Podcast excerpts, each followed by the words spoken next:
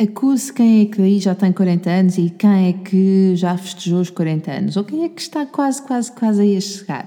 Hands up, se faz favor, um like aí no, no na, na, plataforma onde estás a ouvir este podcast.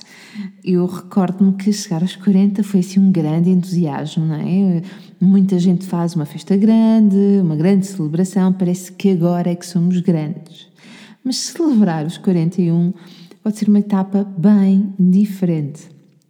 De repente olhamos para a frente e percebemos que o produto, que somos nós, tem mesmo uma validade, só não sabemos quando. É sobre isso que eu quero falar hoje.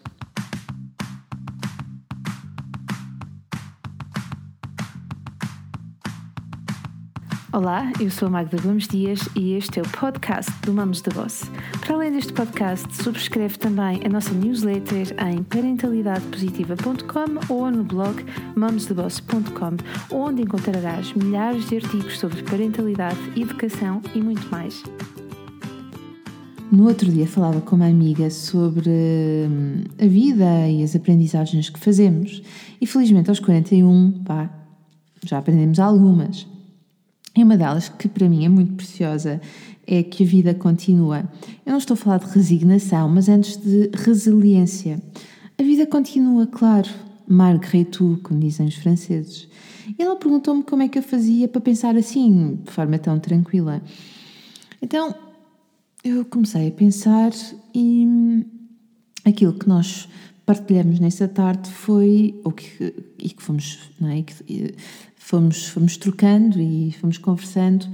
E logo o meu ponto de partida foi não temos alternativa, é mesmo um facto, a vida continua cheia de experiências. E a forma como nós vamos ver cada uma dessas experiências vai depender, em primeiro lugar, da forma como nós pensamos e da forma como nos permitimos ver, reenquadrar todas essas vivências. Se nós nos consideramos vítimas, uh, que o mundo está contra nós, de facto, vai ser difícil. Mas ao mesmo tempo, temos a possibilidade de escolher ver as coisas uh, dando-lhes a importância que nós queremos dar a cada uma dessas situações.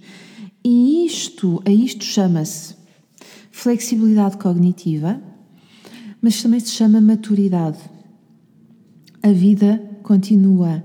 O que, o que acontece pode ser olhado de várias formas. E a memória que eu tenho de uma determinada experiência ou vivência pode ganhar um novo significado. Eu posso atribuir um novo, uma nova legenda, um novo título, uma nova história a uma determinada vivência, vê-la de outra forma. Podemos mudar de opiniões. E de facto, eh, esta flexibilidade esta capacidade que todos nós temos em nos adaptarmos à vida e às situações faz com que possamos ser mais resilientes. Depois, eu acho que quando eu digo a vida continua, isto contém muito otimismo. E eu posso dizer que eu sou uma, uma pessoa otimista por natureza eu tenho muita fé nas coisas. Não é uma fé católica. Eu tenho uma fé uh, na vida, tenho fé nas pessoas, mas essencialmente tenho muita fé em mim. Eu acredito muito em mim. E por isso talvez tenha esta forma positiva de encarar uh, as situações. Claro que não é sempre, e claro que muitas vezes um, eu pinto um cenário negro e depois vou ter que o reenquadrar, vou ter que o uh, reanalisar e uh, retirar um proveito de, das situações e, de, e das experiências. Não é automático. E aquilo que eu quero dizer com isto é que é possível de ser feito. Ou seja, nós podemos olhar para a mesma situação de várias formas. E se a nossa tendência natural é, de forma inicial, olhar para, para, para, para aquilo que nos acontece de uma forma negra, com o tempo podemos ganhar um, a, a flexibilidade necessária, esse é o termo correto, para olharmos de outra forma. E quando eu digo uh, que eu tenho, que sou, que sou uma pessoa otimista e que tenho muita fé em mim, eu sei que é isso que faz com que as coisas no meu dia a dia tenham mais probabilidade de correrem bem, um, porque porque eu estou focada naquilo que de positivo pode acontecer.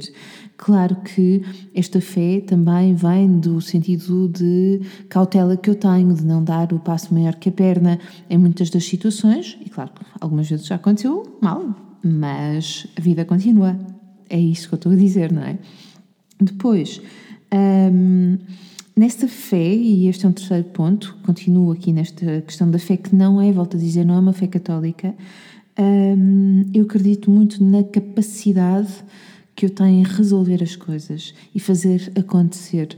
Eu sei que mais do que determinada, eu tenho uma capacidade de grande esforço. No outro dia, numa aula de ginástica, uma professora dizia: Caramba, tu és eh, combativa, tu, dá, tu entras em competição. Eu sorri, assinei que sim e uh, voltei, um, regressei da aula a pensar naquilo. E quando voltei à aula, no, à seguinte aula, disse-lhe: Olha, eh, a verdade é que eu não sou uma pessoa combativa. Isso não é verdade eu tenho uma grande capacidade de esforço e eu acho que essa é a diferença. E então, esse esforço, que não é um esforço que, que cansa, mas é um esforço. O que é que este esforço significa? Este esforço significa que eu dou o melhor que eu tenho em mim e dou mesmo tudo aquilo que eu tenho, e se eu não tiver, eu vou buscar mais um bocado. Uh, e há uma renovação uh, também em mim quando eu dou com dando o meu melhor. Portanto, parece que há sempre alguma coisa para dar, há sempre essa capacidade de esforço e de entrega e de fazer o melhor. E então essa confiança, essa fé também vem desta capacidade de esforço, não da competição, não de ser combativa, mas da capacidade de esforço, no esforço que eu coloco nas coisas. E não é, como eu disse, um esforço cansativo. Depois, a vida continua, não é? Eu posso ter medo, mas eu vou lá e faço acontecer. Sabes porquê? Porque eu vou-te contar um segredo. Eu posso ter medo das coisas, como todos temos, mas eu também sei fazer medo ao medo. E, portanto, esta, esta característica é que eu chamo de coragem, de fazer medo ao medo, é olhar para o medo de frente, olho no olho com coragem. E esta coragem para as coisas da vida permitem que a vida continue, permitem-nos dar esta noção de que, Margaret, tu, novamente, a vida continua. E depois, eu acho que me deixo cada vez mais surpreender e procuro resistir menos. Confesso que há uns anos atrás eu era um bocadinho control freak, neste momento não sou de todo. Deixo. Pronto, não, não, não posso dizer de todo, mas sou, sou muito menos. E deixo o fluxo da vida continuar. A minha amiga Ana Povas, que eu entrevistei num dos podcasts atrás sobre alimentação, que é das pessoas mais sensatas que eu conheço, Uh, disse num comentário uma vez num post do Instagram, não dela, mas de outra, de outra pessoa que temos em comum, que a arte de, vi, de viver prende-se muito com reconhecer o lado. Um, desculpem, deixem-me ver aqui a minha citação. Diz assim: A arte de viver prende-se muito com reconhecer o tudo bom que nos rodeia, porque a vida continua. Acrescento agora aqui no final. Gente boa, se gostaste deste podcast, se isto te fez sentido, já sabes, tira uma fotografia e partilha nas tuas redes. Deixa os teus comentários aqui também. Os 41 e olhar para a frente é muito diferente de chegar aos 40 e festejar. É que o prazo de validade pode chegar a qualquer momento. Um beijinho, boa semana e boas férias, se ainda for o caso por aí.